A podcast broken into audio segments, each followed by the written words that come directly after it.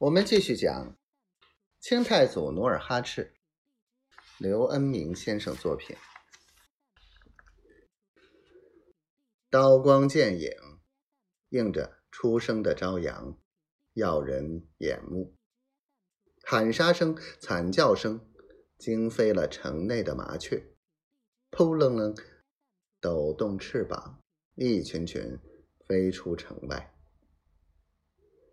城内的明军一夜未得歇息，清晨又没吃饭，一个个又饿又乏，头昏眼花，哪敌得住如狮似虎的满洲骁勇兵士？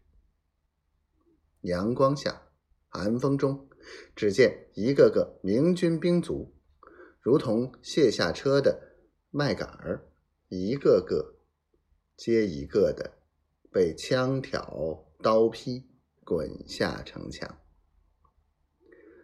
王小珍正伏在城头挥剑指挥，突然城外飞来一支凋零长剑，正中右眼，箭头将眼球刺穿。他咬着牙，猛地将剑拔下，血淋淋的眼球随着箭头夺眶而出。王小珍惊叫一声，把带着眼球的长剑搭上弓，嗖的又射出城外。混蛋，混蛋，通通全是混蛋！也不知他是骂眼前的满洲军，还是骂其父王化贞，或者骂当朝皇帝。此时，在死神逼近的时刻。也许骂所有的人，甚至也在骂自己。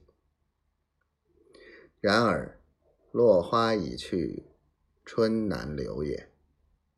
王小珍叫骂着，一连刺倒两个攻上城来的满洲军。当他再次挥剑刺向左侧的一个满洲兵士时，突然后心挨了一剑。他惊呼一声：“皇上！”随之倒下。日至中天，全城攻破。